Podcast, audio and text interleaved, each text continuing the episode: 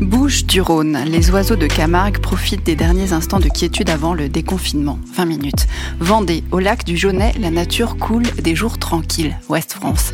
Présence humaine réduite au minimum, pas de bruit de voiture, une qualité d'air nettement améliorée.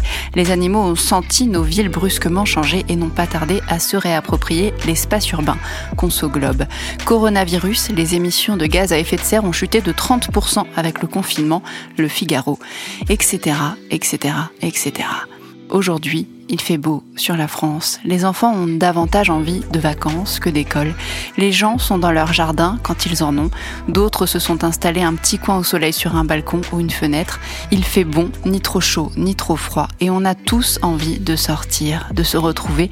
Mais on a tous envie aussi de profiter encore un peu de ce calme, de la quiétude, de partager ce plaisir-là avec les animaux, de continuer à les entendre, à les voir, à sentir leur présence, à sentir leur bien-être même, le plaisir naturel qu'ils ont à réinvestir les lieux et comprendre chaque jour un peu plus qu'on peut le faire, on peut leur faire de la place, on peut les laisser vivre leur vie. On a aussi envie de rester maître de notre rapport au temps, de continuer à entendre davantage les oiseaux que les voitures, de se réveiller avec la lumière du jour. On va bientôt se déconfiner pourtant donc. Et plus ça approche, plus on se demande si on en a vraiment envie finalement. Plus ça approche, plus la du déconfinement progressif, voire très progressif, apparaît comme une aubaine. Reprendre doucement, pas obligatoirement, pas au même rythme qu'avant, se poser les bonnes questions avant de repartir dans le tourbillon.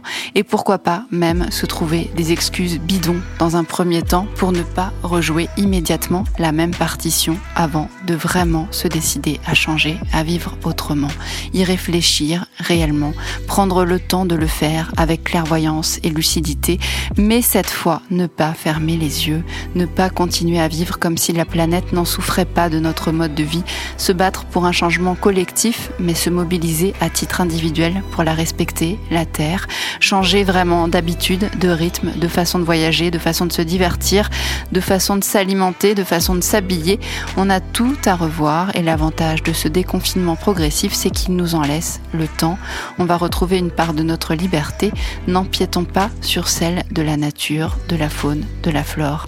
La liberté des uns s'arrête là où commence celle des autres, avait dit John Stuart Mill.